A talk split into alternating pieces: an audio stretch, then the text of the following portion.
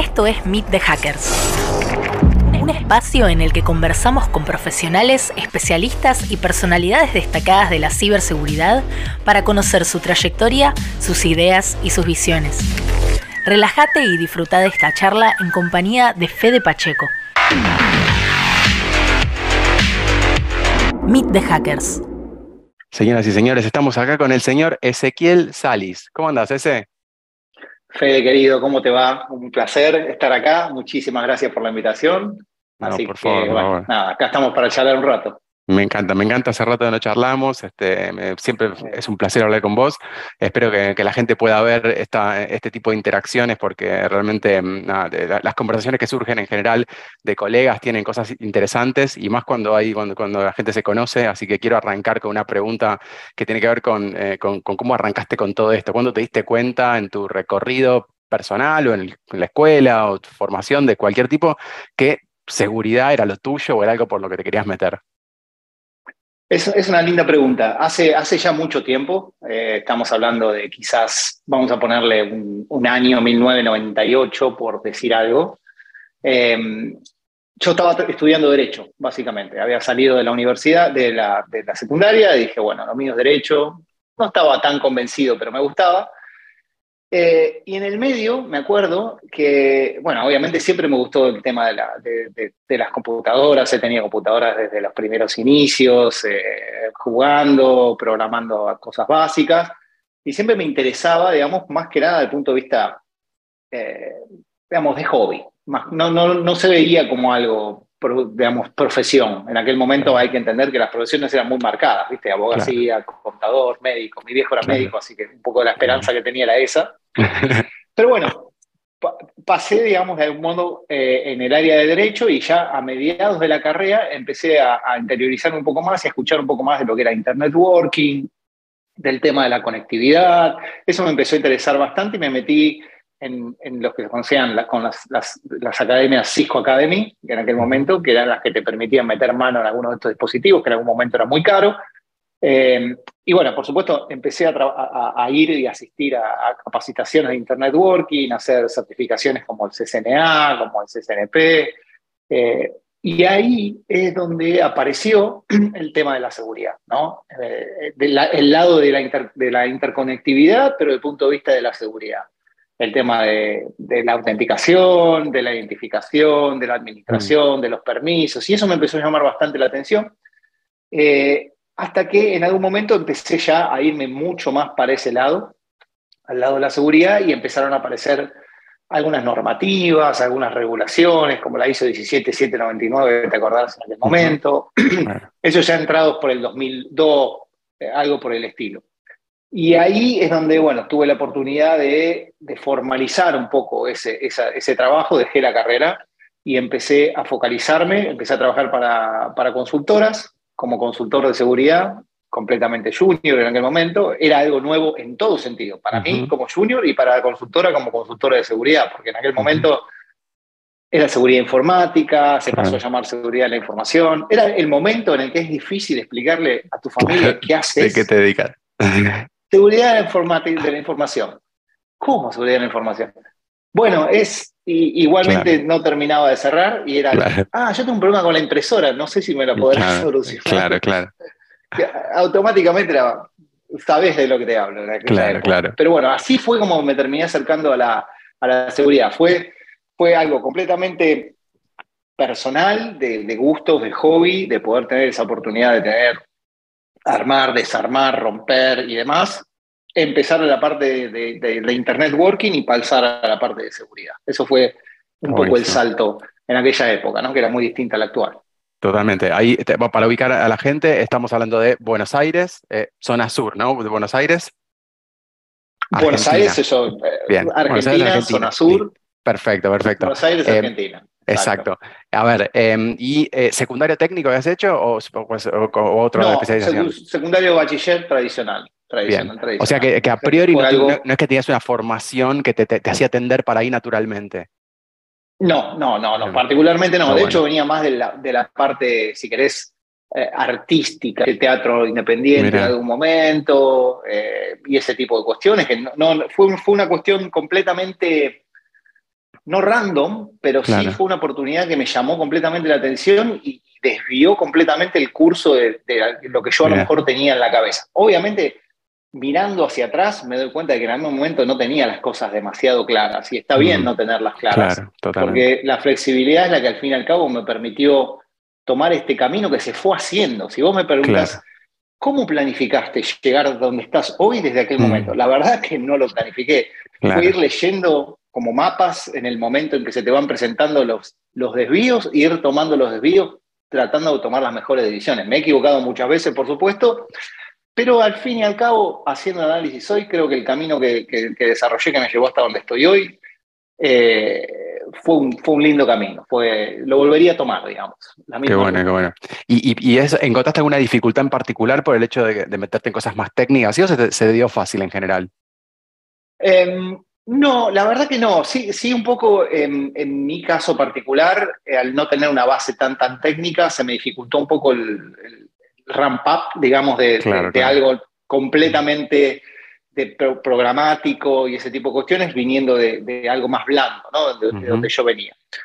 Pero, pero bueno, rápidamente eso lo pude, creo que el, entusiasmo y la pasión de aquel momento fue la que me llevó a meter ese empujón. Te juro, sinceramente me acuerdo de aquellas épocas, era probar y estudiar y leer y todo completamente autodidacta, porque de ese tipo de cuestiones no había absolutamente nada formalizado. Entonces yo podía tomar las, licenciaturas o podía tomar material universitario, pero siempre tenía que tratar de complementarlo con material de Internet, un poco con la comunidad que vos bien conocés, que se reunía, se juntaba, intercambiaba desde aquellos momentos información, y gente que hacía exactamente lo mismo. Creo que eso es lo que me terminó dando el empujón, ¿no?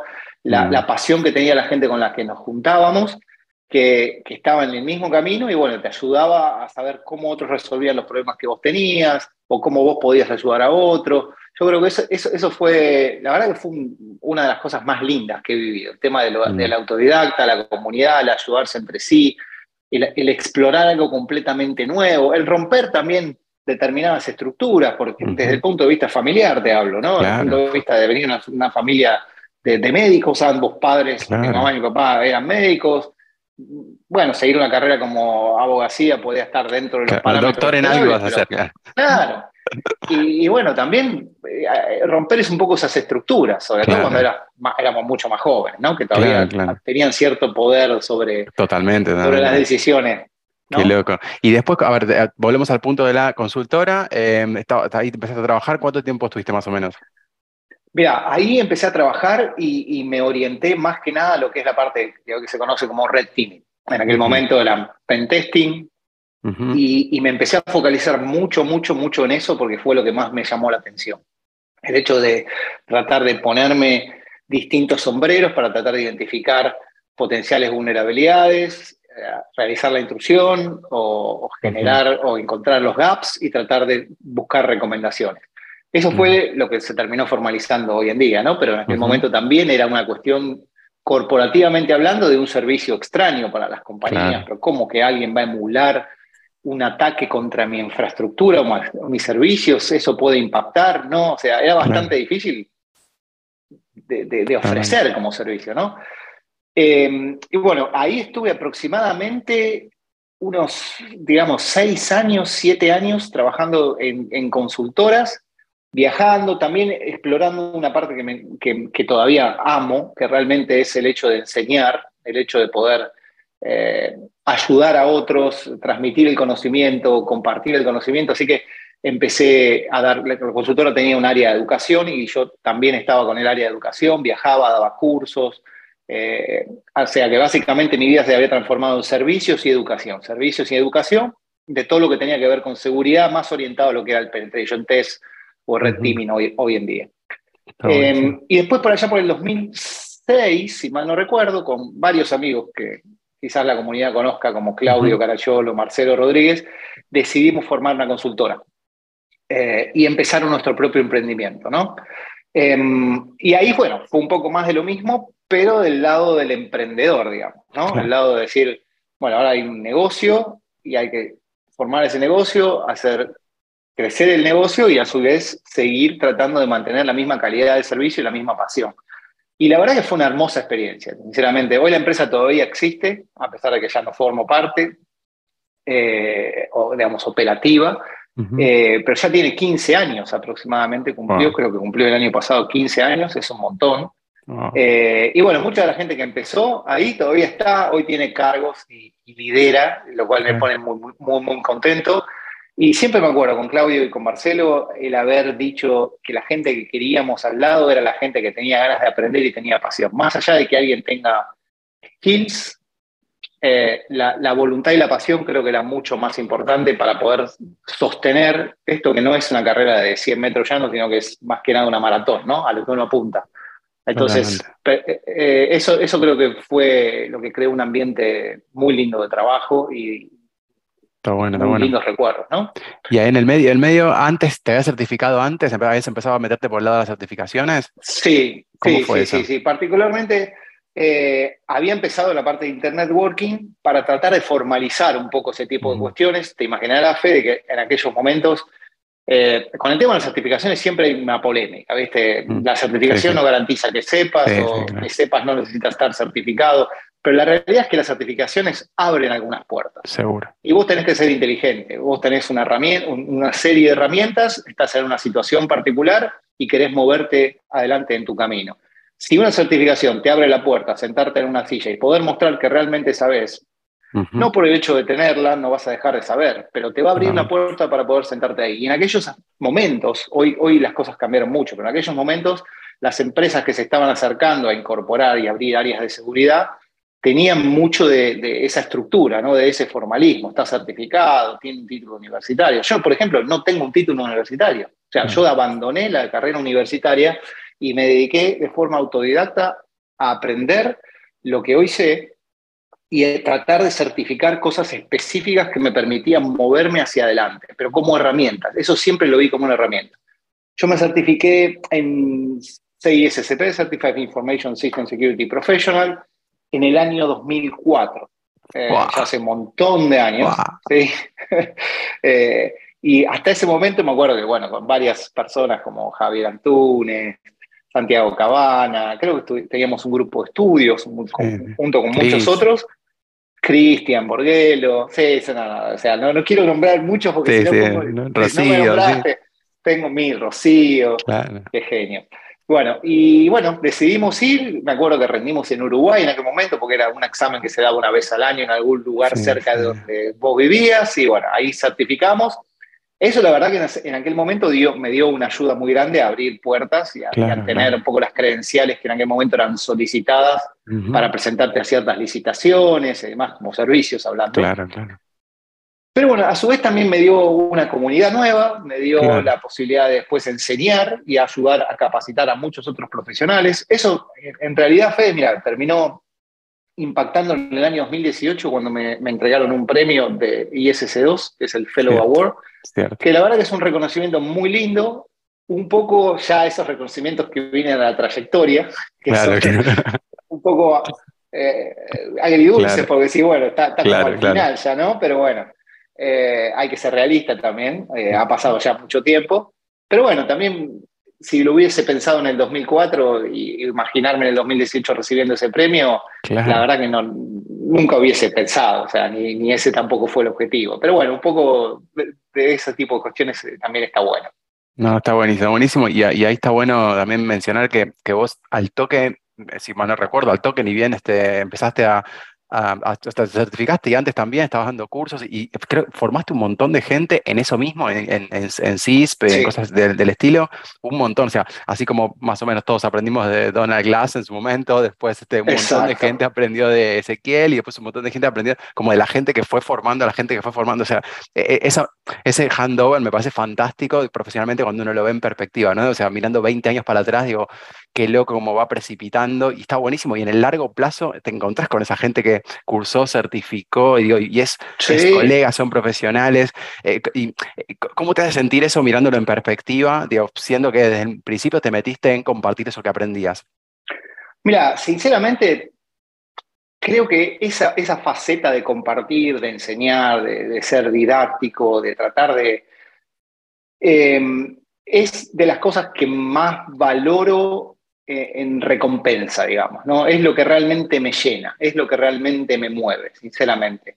Eh, sí, por supuesto, algunos logros profesionales te llenan porque lograste determinada cuestión o hiciste determinado proyecto y fue algo muy bueno y reconocido, pero no tanto como eso. Que alguien venga y me diga, yo cursé con vos en el año tal y la verdad te agradezco porque vos me, ayudaste a despertar esa pasión o me, ayudaste a encontrar lo que estaba buscando. Eso no tiene precio, sinceramente, Fede. Eso te digo, Em, y una cosa lleva un poco a la otra. Vos te acordarás que también en aquella época, 2007, ya te diría 2008, empezamos con, bueno, vos también eras parte, mucha gente fue parte de eso, de decir, vamos a tratar de llevar a Warnes a, otros ámbitos que no necesariamente sean pares, sean chicos en los colegios, maestros, padres, respecto de la seguridad del Internet. Y ahí, bueno, fuimos pasando por una serie de, de estadios que era completamente ad honorem, ad hoc, diciendo tengo a alguien que está interesado en una charla para jóvenes respecto de seguridad en Internet, y así comenzó y terminó siendo después Argentina Segura, pero también un montón de otros proyectos en donde se llevaron ese tipo de cuestiones bastante eh, interesantes, pero todo siempre conectado con el, con el hecho de transmitir, hablar en, ya en conferencias, o esas cosas son las que realmente más me, me quedan, más valoro. Está bueno, está bueno. tengo una cosa para hacer doble clic que todavía no mencionaste, pero creo que vale un montón, un montonazo y que creo que es parte de, como de un poco el legado de esa época, que es que escribieron, escribieron entre los socios, escribieron un libro y eso realmente estuvo buenísimo, fue bastante una piedra fundamental para mucha gente que estudió a partir de ahí. ¿Querés contar un poco cómo fue esa idea de proyecto, cómo, cómo, cómo lo vivieron? Sí, sí, sí, sí, me acuerdo. Fue en el 2008, si mal no recuerdo. Eh, empezamos a charlar con Marcelo y con Clau eh, el hecho de tratar de, y si escribimos un libro sobre metodologías de análisis de seguridad, eh, y bueno, empezó la idea a dar vueltas en algún momento. por supuesto, a todos nos atrajo esa idea porque era algo que nunca jamás habíamos hecho, más allá de escribir algún paper o escribir un documento un poco más largo, pero nunca un libro. Y, y me acuerdo que sí, los tres nos entusiasmamos, estábamos justo a dos, tres años después de haber fundado Root Secure y ahí empezamos con toda la pasión a decir, bueno, vamos a dividir los capítulos, cuáles son las metodologías. Y me acuerdo que fue, fue naciendo la idea hasta que tomó forma. Eh, después lo revisó un editor, se publicó y se vendió en varios países de Latinoamérica, incluso en España. Se vendió bien, obviamente, no es no es un Harry Potter, ¿no? o sea que nadie esperaba hacerse millonario con la venta del libro, ni tampoco fue la intención de ganar dinero. Vuelvo a repetir, es un poco tratar de, de vos cumplir un proyecto de escribir un libro que te, digamos, que te satisface de, algún de alguna forma y también, como vos decís, días o meses después o años después, todavía sigue gente o ves el libro que forma parte de alguna universidad o de algún programa universitario que forma parte de, alguna colección específica. Algo que siempre focalizamos era escribir un libro sobre análisis de seguridad, metodología de análisis de seguridad. Era, era también un poco complejo mantenerlo vigente, porque al hablar de herramientas, como todo el mundo sabe, eso es completamente dinámico. O sea, tratamos de irnos de las herramientas, si bien se mencionan algunas cosas, pero yo creo que hoy en día todavía, si lo leería, alguien lo leería, la metodología, la esencia del libro todavía sigue siendo vigente. Seguro. Eh, porque lo tratamos de focalizar ahí. Y, la verdad que fue algo de esas cosas que vos decís, vamos a escribir un libro, que ni vos mismo te crees que vas a escribir un libro, y después aparece el libro. Ocurre. no, no, este, buenísimo, buenísimo. Así que la verdad que eso sí, sí, sí, fue, otro de los grandes me, momentos. Me aseguré de que en todas las cátedras que yo formé parte, este, que relacionadas con eso, lo puse como bibliografía. Primero porque aparte es material en español, lo cual no era obvio en ese momento que hubiera material en español. Entonces, para mí es clave que, que, haya empezado a ver desde el lado del docente también, que, tiene que referenciar a la gente a algún lugar para que lean en su idioma, obviamente en, otro, en el momento donde no había clic derecho a Google Translate ni nada por el estilo. Em, entonces, e, era, era clave que alguien se dedicara a ponerle Garfio arriba del teclado en español, en el idioma de uno. Así que eso para, mí también fue una, una, de las cosas este, por ahí más interesantes que, que, marcó el, libro. Así que y te, creo que sí, durante muchos años este, cumplió ese rol y seguramente ahora, cuando lo leas, estoy seguro que leyéndolo aparecerían un montón de cosas que la esencia es la misma, así que está claro. La esencia es la misma, sí, sí, sí. La esencia ya muy lejana, porque bueno, 2008, 2023 es un montón de tiempo más en, en, años de ciberseguridad, ¿no? Totalmente, totalmente. bueno, muchísimos más.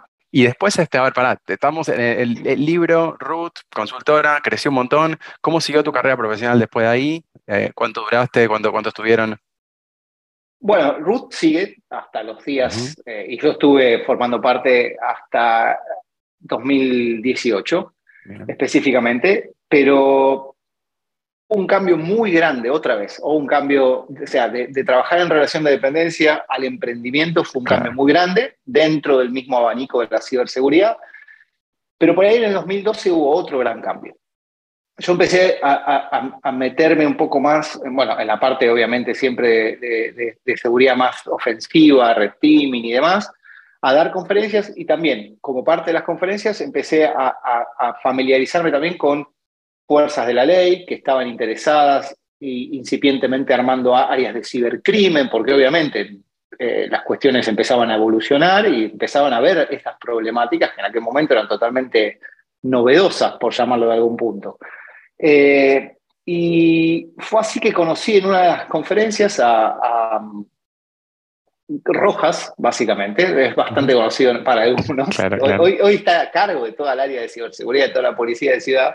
En aquel momento empezaba el área de ciberseguridad y, me dijo, mira, ese me interesaría, a ver si podrías colaborar, con, te podemos consultar con algunas cuestiones formalmente, como para poder, porque obviamente hay todo un proceso judicial, entonces, y, y empecé a colaborar, empecé a colaborar en algunos casos puntual, tratando de darle alguna alguna solución a la metodología de investigación de los delitos que básicamente tenían algún componente tecnológico, no del ámbito forense, no del ámbito post-mortem, digamos, de analizar dispositivos eh, y demás, sino más bien desde la investigación, desde todo lo que es la parte de instrucción de cómo se investigaba una causa, hasta que se llega al secuestro de los dispositivos, que después alguien más analizará y posteriormente también termina haciendo un poco de eso, ¿no?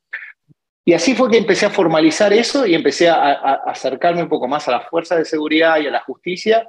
Y ahí pasé del 2012 hasta el 2018 eh, formalmente, digamos, anteriormente colaborando informalmente. Eh, y ahí creo que fue algo que en su momento ni yo mismo, o sea, ni yo mismo tenía claro cómo se iba a formalizar, porque era tratar de tener alguien civil en una fuerza, digamos, policial, que tiene estructuras completamente rígidas, diferentes, y tratar de llevar ahí las metodologías de investigación que nosotros estábamos más acostumbrados, puestas al servicio de la justicia y eh, para combatir el ciberdelito, el cibercrimen.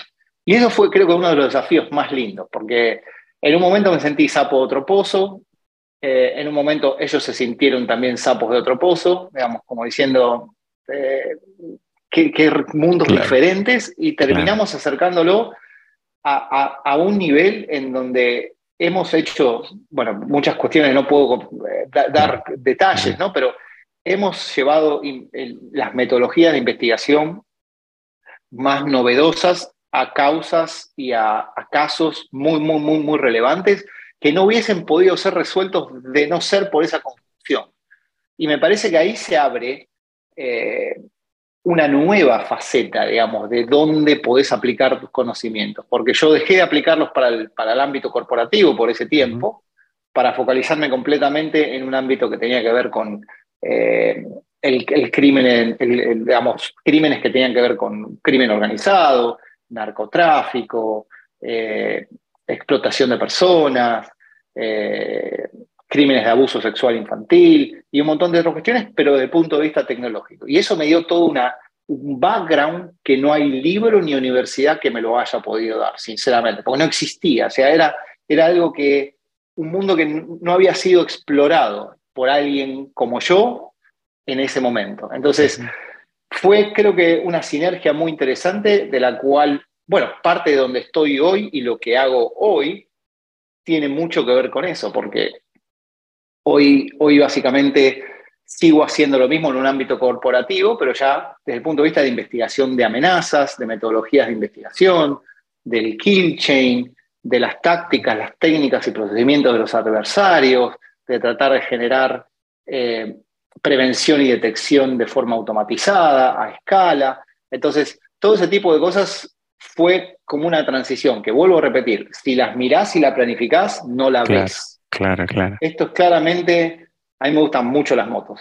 y es claramente salir de aventura con la moto, meterte en un camino y tomar instintivamente de algún modo entre lo que sabes y lo que te gustaría el espíritu aventurero mm. determinados caminos. Y eso fue lo, básicamente lo que me llevó ahí. Pero de, antemano no lo ves. Y es un poco también el arriesgarse, ¿no? Y salir de las zonas de confort.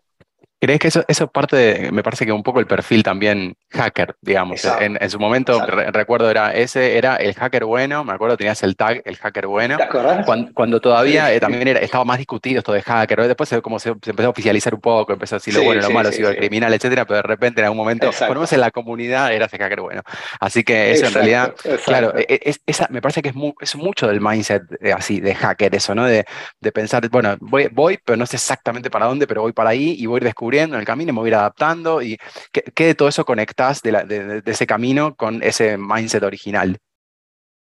No, te diría prácticamente todo. Y te diría que una de las cosas que aprendí con el tiempo es muchas veces uno cree sentirse más preparado y seguro por todo el conocimiento que tiene sobre determinado ámbito, pero me di cuenta de lo que más te ayuda es ser flexible, es Saber adaptarte a cambios.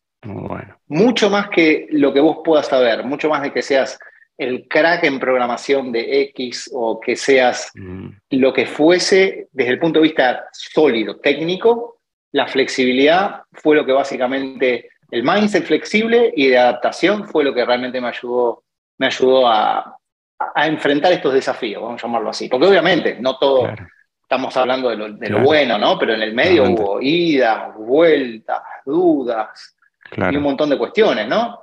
Eh, pero eso creo que la flexibilidad y, la, adaptación son los dos skills más el mindset que pueden hacerte pasar un, lindo viaje. Está buenísimo, está buenísimo. ¿Y, cómo se dio, cómo llegaste exactamente al lugar donde estás ahora? Si quieres contar un poco más a la gente de qué estás haciendo, dónde estás, etcétera, este, así también saben un poco cómo siguió ese recorrido.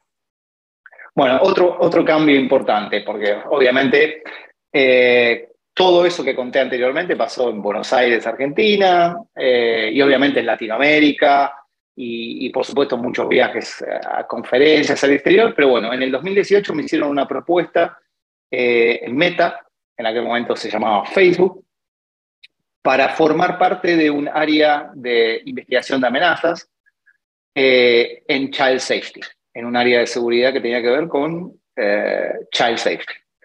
Em, bueno, por supuesto fue una propuesta bastante interesante que tuve que discutir a nivel familiar con mi esposa y, de algún modo implicaba mudarse, irse del país. La posición era en Irlanda, en Dublín.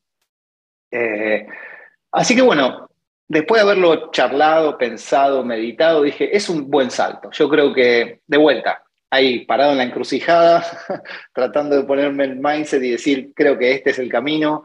Sinceramente, Fede, te voy a, te voy a, creo que esto es interesante, porque es un poco de lo que siempre trato de contarle a alguien que me pregunta algún consejo o algo por el estilo, a pesar de que no me gusta darlo, sino contar mi historia y que al otro le pueda servir.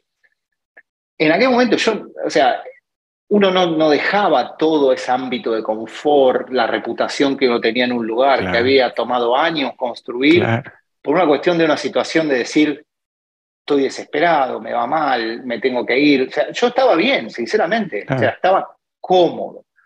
Y esto lo que me, me, proponía era un nuevo desafío en un nuevo lugar, con una nueva cultura, obviamente con mi familia a los hombros, o, más, que nada al lado, y de algún modo dejar toda esa confort y salir. Así que bueno, tomé la decisión, un poco de decir, nunca es el buen momento. Si vos decís cuándo es un buen momento, nunca está ese buen momento. Siempre hay algo más, pero sería mejor que hagamos esto.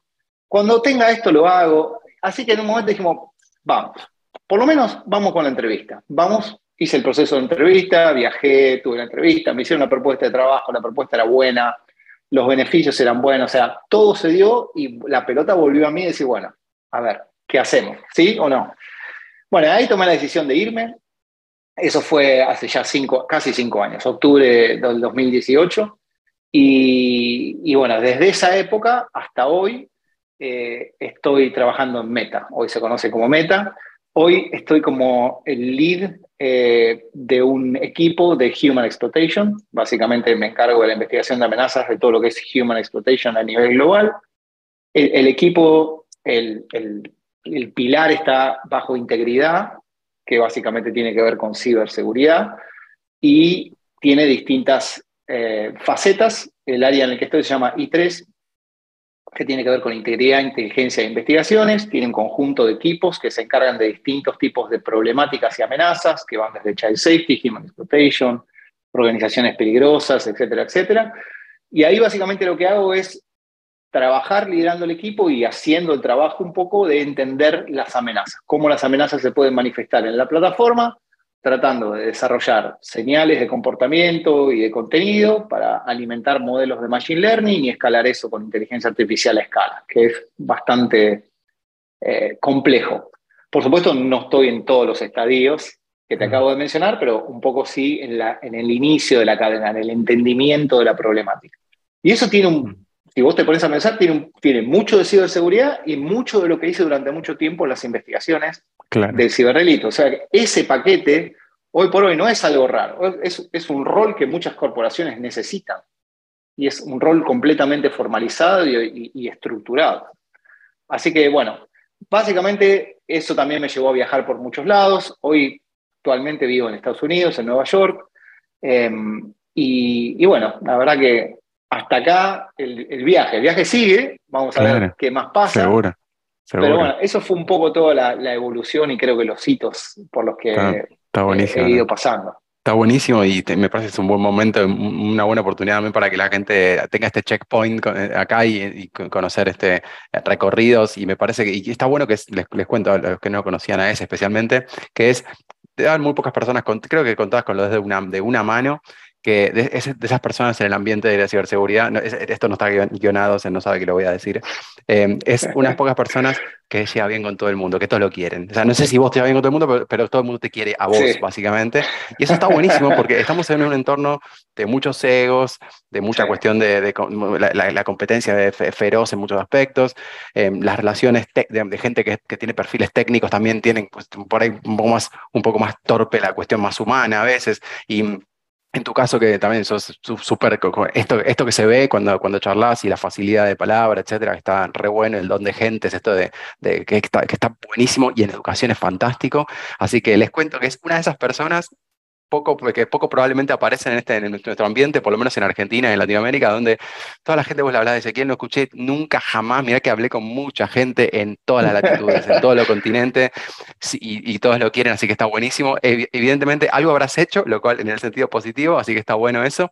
Y para, para eso, ¿crees que hay algo que, hay algo que te, que te lleva a que, a que eso, a que la gente piense bien de vos y te, te, te, quiera? ¿Qué, ¿Qué, es lo que crees que, que tiene ese si, lo mira de afuera, que diga, esto es una característica que, que, lo hace ser así. primero, gracias, Fede, por lo que, por, lo que decís en los comentarios. Y, y, también es un poco lo que, lo que me gusta. O sea, me gusta tener ese tipo de relaciones. Me gustan mucho las relaciones eh, humanas y, sobre todo en todos los ámbitos. En todos los ámbitos. Pero mucho, mucho me gusta también en el ámbito laboral, donde gente muchas veces la sociabilización es diferente, ¿viste? es más estructurada. Yo siempre lo veo de, eh, desde otra óptica. A mí lo que realmente me gusta, Fede, es ayudar a otros. O sea, aunque parezca cliché, o sea, eso es lo que básicamente me gusta a mí. O sea, es lo que termino y me, voy contento, me, siento, me siento contento de lo que hice. No, no, el reconocimiento, o sea, vuelvo a repetir, es el hacerlo, claro. Hacer, hacer, es lo que realmente me llena, creo que es un poco el propósito, al fin y al cabo. Cada uno Muchos tendrán ese propósito, algunos lo hacen en, la medicina, o otros lo hacen en, la educación. A mí me tocó en el ámbito de ciberseguridad y, yo básicamente eh, disfruto mucho de mi trabajo, le pongo mucha energía, le pongo mucha pasión. El trabajo es, una gran parte importante de mi vida, ¿sí? de momento.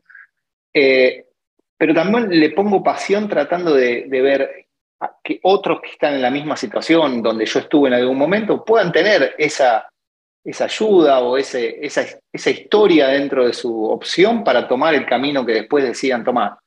Yo creo que eso es lo que más eh, me gusta particularmente. Las relaciones, mantener buenas relaciones y, de algún modo tratar de ayudar siempre. Tratar de dar tus dos centavitos, a veces los toman, a veces no los toman, sin esperar nada a cambio, sin, sin y sobre todo, Fede, algo que aprendí con mi tiempo es no tener las mismas expectativas de que otros van a reaccionar igual, porque esas, la gente es diferente. Con el tiempo lo terminás aprendiendo y terminás viendo eso, ah, bueno, yo le di esto y no me dio nada, entonces ah, es mala, ya tenés más relación. No, no, no, no, tiene sentido. Si a vos te hace bien, hace.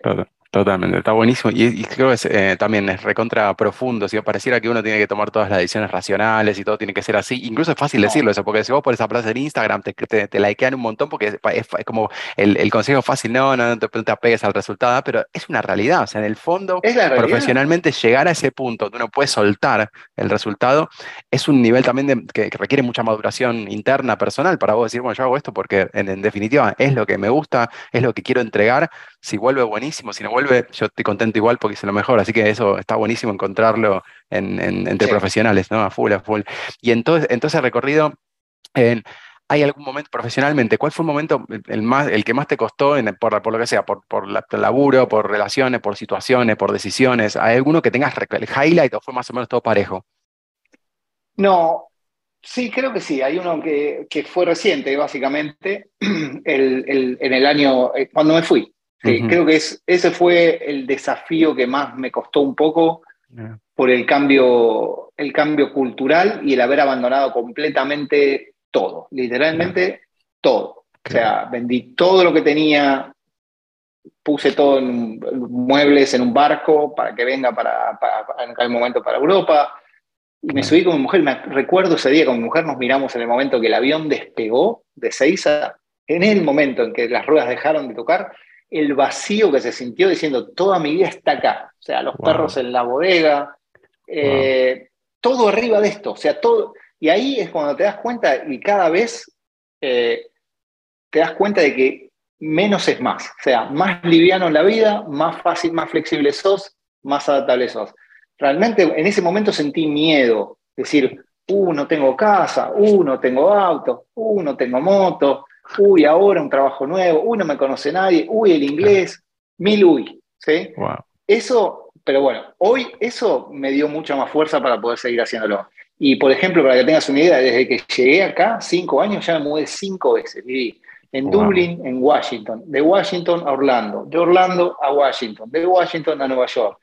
Y me mudo de estado y de continente con una facilidad que no sé si un emprendimiento que voy a hacer es compañía de mudanza, porque te puedo decir no, no, está, buenísimo. Pero te puedo decir todo lo para, que. Para, ahora pregunta, pregunta, ahora me dio curiosidad eso. ¿Las cosas las vas transportando de un lugar a otro o vendes todo y compras de nuevo? ¿Cuál es el truco? Mira, para que tengas una idea, hice cosas muy locas. Por ejemplo, compré una casa sin verla físicamente. de Washington, durante la pandemia, compré una casa en Orlando sin ir a verla. No, no. Solo por video y demás. Eh, la vendí ocho meses después. Eh, decidimos alquilar. Y los muebles, sí, voy llevándome algunos muebles. Lo que siempre viene es la moto, que, es parte de mi, es mi psicólogo. Como hay un video por ahí, un motero que dice el psicólogo casco, que es fundamental. Y eh, después no, después no, Fede, la verdad que no. O sea, no. Y, la verdad que está, está bueno, está bueno, te das cuenta que en realidad no, no es tan así, esas estructuras que tenés rígidas, mm. o la reputación de, acá cuando llegué, empecé a trabajar, no era Ezequiel, que había escrito un libro, que había que la certificación, que el pre, nada, nada. Y eso está bueno, es un baño de, de, realidad importante, de decir, eh, la verdad, está bueno. Y creo que eso fue difícil, te voy a ser sincero, y sigue siendo un poco difícil. Las culturas que tenemos nosotros, creo que yo amo de Argentina es la, cultura, el ser argentino, digamos, ¿no? El hecho de decir, eh, cómo somos. Amo eso. Y bueno, las culturas son diferentes, ni mejores ni peores, acá es diferente y eso, esa adaptación cuesta un poco. Claro. Pero bueno, también eh, el mundo hoy es diferente, ¿no? Estamos, como, como hablábamos hace un rato, fuera de esto, ¿no? Puedes viajar, puedes volver, te puedes conectar, puedes ver la gente, la gente puede venir. O sea, está un poco más chico, si se quiere. Totalmente, totalmente. Bueno, y para ir terminando, que obviamente tengo un montón de preguntas que en algún momento te voy a hacer en una segunda entrevista seguramente, es Ahora, imagínate toda la gente que está, hay gente que está ingresando en este momento al mundo laboral de ciberseguridad. Hay gente que tiene incluso la suerte de que su primer trabajo es de ciberseguridad, lo cual también es muy interesante, ¿no? Que salen del secundario, hacen una certificación, estudian un poco, se forman, ven algunos videos, algo por ahí practican por su cuenta incluso y se meten en el mundo laboral de manera bastante directa. Algunos tardan más, dan, más vueltas o no tienen bien claro, exploran. Viste que hoy también es todo un poco más, más flexible que lo que vos decías antes que teníamos nosotros, que esto de tienes que estudiar esto, de aquello, tenés una carrera formal. Bueno, con, con ese contexto y la gente, y también viéndolo desde, desde Estados Unidos incluso y desde tu experiencia en Argentina, etcétera, ¿qué, consejos o qué tips le, darías a las personas que recién están arrancando, que, que están, algunos están medio perdidos, otros no saben por dónde agarrar, por dónde explorar? ¿Qué, qué lineamientos les darías? Mira, la verdad, como vos decís, hoy creo que primero principal que sean conscientes realmente conscientes del abanico de oportunidades que tienen delante que es difícil, ¿viste? Porque obviamente eso lo ves con la experiencia, lo ves después de haber pasado y subido a la montaña y decís, uh, mira, aquel camino era más fácil que este que tomé. Listo, pero ya estás arriba y ya lo tomaste y ya la pasaste. Pero que traten de, concientizarse de la cantidad de recursos y oportunidades que hoy tienen para formarse, ¿sí? Y que básicamente traten de hacer las cosas, o sea, esto va a sonar un poco tonto, pero hacer las cosas bien. O sea, lo que hagan, que lo hagan bien, con compromiso, con, con pasión, que, que, básicamente siempre se aseguren de lo que, lo, que están haciendo lo hagan así y que les guste hacerlo así, ¿sí? que lo disfruten de hacer así. Porque te, puedo asegurar, Fede, vos también lo sabés. Si vos disfrutás de lo que haces, automáticamente lo vas a hacer bien y lo vas a hacer con compromiso. Los recursos que tenés que tener, obviamente, no es que porque tengas compromiso, porque tengas pasión, vas a poder ser médico y vas a ir a operar a alguien sin haber estudiado. O sea, obviamente tenés que tener todas las variables y las herramientas con vos, pero lo que es esencial para el largo plazo, para eh, esto, entender que esto no es un sprint, esto no son 100 metros llanos, esto es una maratón, básicamente. Entonces, tenés que tratar de moderar y tratar de pensar en cierto modo siempre esa conciencia de hacia dónde vas a ir, con qué herramientas lo vas, vas, a ir, pero siempre teniendo en cuenta eso, de ser ser flexible, adaptarte a los cambios, saber que las cosas a veces no van a estar buenas, pero a lo mejor es un paso para, saber que algunas cosas van a ser más difíciles y tratar de, siempre, hoy por hoy te lo puedo decir, pero es siempre hacer lo que básicamente tenés ganas de hacer. O sea, aunque a veces sea difícil hacerlo, ¿sí? No hay nada peor, como vos decís, que el y si hubiera. El y si hubiera es lo peor que te puede pasar. No importa si sale bien o mal, pero lo hiciste y eso te va a dar algo que te va a permitir moverte hacia otro lado y demás. O sea, eso es un poco lo que yo le diría, que sean conscientes de las oportunidades que tienen alrededor, que sean flexibles, que se puedan adaptar al cambio y que trabajen con pasión y, y, commitment, compromiso, digamos. Creo que esas, esas son las cosas que lo demás viene solo. Lo demás, sinceramente, en mi opinión, viene solo. Está buenísimo, está re bueno. Eh, fue una charla con un montón de sabiduría, este, algunas cosas más explícitas, otras que se leen entre líneas, que son cosas muy profundas. Así que gracias por, esa conversa, por esta conversación, realmente estuvo buenísimo. Espero que a la gente le guste y seguramente este, te, va, te, va, te va a estar siguiendo, vas a encontrar gente que te sigue en, Twitter, en LinkedIn. ¿Cuáles son tus, las redes por las que te pueden encontrar? ¿Dónde estás típicamente, profesionalmente por lo menos? Sí, no, estoy en Twitter, estoy en LinkedIn y estoy en Instagram. En Facebook también, pero bueno. Bien, bien, bien. Más que nada en Instagram, que es un poco más activo. Así que después sí, te las paso las redes y. Sí, sí, espectacular, espectacular. Encantado, si quieren hacerme preguntas. Eh, hay un montón de cosas que, que, me gustaría, si alguno tiene dudas o demás, si van a hacer alguna pregunta puntual, encantado de contestarla y, demás. Espectacular. Ese, muchísimas gracias por esta charla. Este, te, te mando un gran abrazo, espero que vamos a vernos pronto. Ojalá, ojalá que sí. Gracias de verdad por esta oportunidad y por lo que hacen. La verdad que está buenísimo. Está buenísimo. Estas son las oportunidades de las que hablaba, las cosas, los recursos que antes no existían y eran muy limitados. Esto es lo que básicamente tienen que aprovechar. No era así antes. O sea, hoy luce normal, pero no. Entonces, tratemos de, darle el valor que tiene. Así que te agradezco también, Fede, por la invitación. Gracias. Hasta la próxima vez. Nos vemos. Saludos a todos. Abrazos. Esto fue Meet the Hackers. Condujo Fede Pacheco. Si te gustó la entrevista, compartila en tus redes. Difundila entre tus contactos y seguinos en Spotify. Ah, lo más importante, no te pierdas el próximo episodio. Para saber más sobre Ecoparty, visita ecoparty.org o seguinos en arroba ecoparty en todas las redes sociales.